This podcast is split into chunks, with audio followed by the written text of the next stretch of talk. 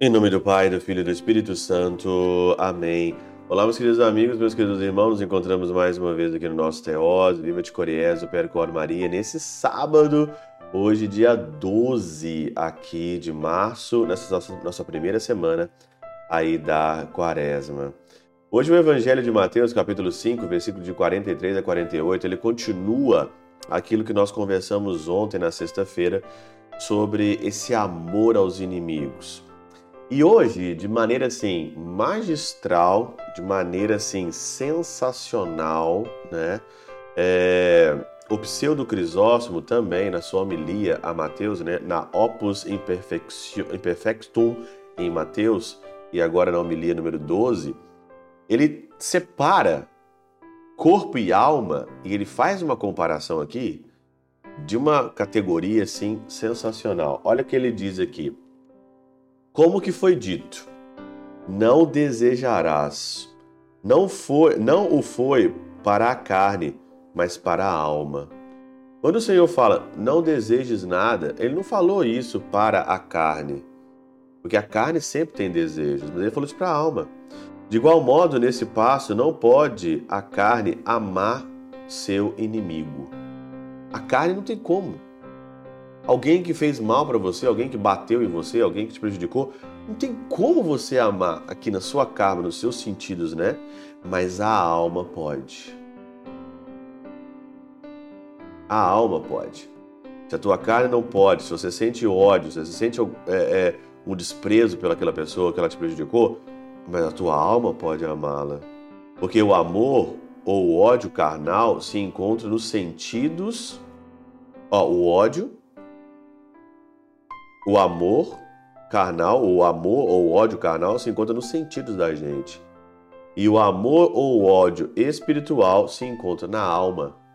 Há uma diferença aqui monstruosa entre o amor, entre o ódio na nossa carne, aqui carne, nos sentidos, mas também tem o amor e tem o ódio da forma espiritual, no entendimento no entendimento, como você entende as coisas, diz aqui o Pseudo Crisóstomo na Catena Áurea, como você entende as coisas.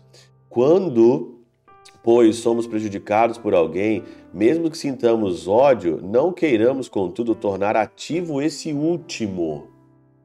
Mesmo que nós sentimos ódio, né? mesmo ter um ódio, saibamos que nossa carne odeia o inimigo, mas a nossa alma o ama.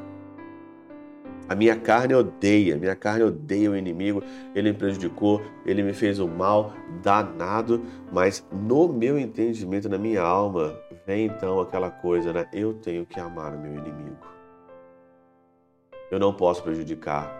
A minha alma manda no meu corpo. O meu entendimento, o meu intelecto, a minha zona ativa da minha alma dentro de mim manda na minha carne mesmo que eu sinta ódio nos meus sentidos, mesmo que eu não consiga amar, mesmo que eu não consiga ali, mesmo que eu estou queimando ali mesmo de raiva, não torne ativo esse último. Mas a nossa carne odeia o inimigo, mas a nossa alma o ama. Olha que separação. Você só encontra isso aqui na Catena Áurea.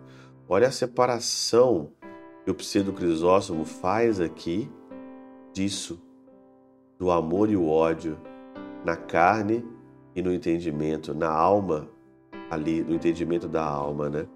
Isso daqui dá para a gente ficar meditando muito. Então, não se sinta culpado quando você sentir raiva e ódio de alguém, mas no seu entendimento, no seu intelecto, na sua alma, você diz: Não, eu vou seguir o caminho de Jesus. Eu não vou te prejudicar. Eu não vou tornar ativo esse desejo meu mas eu vou te amar porque a minha alma te ama. Pela intercessão de São Chabel de Mangluf, São Padre Pio de Peltrautina, Santa Teresinha do Menino Jesus e o Doce Coração de Maria, Deus Todo-Poderoso vos abençoe.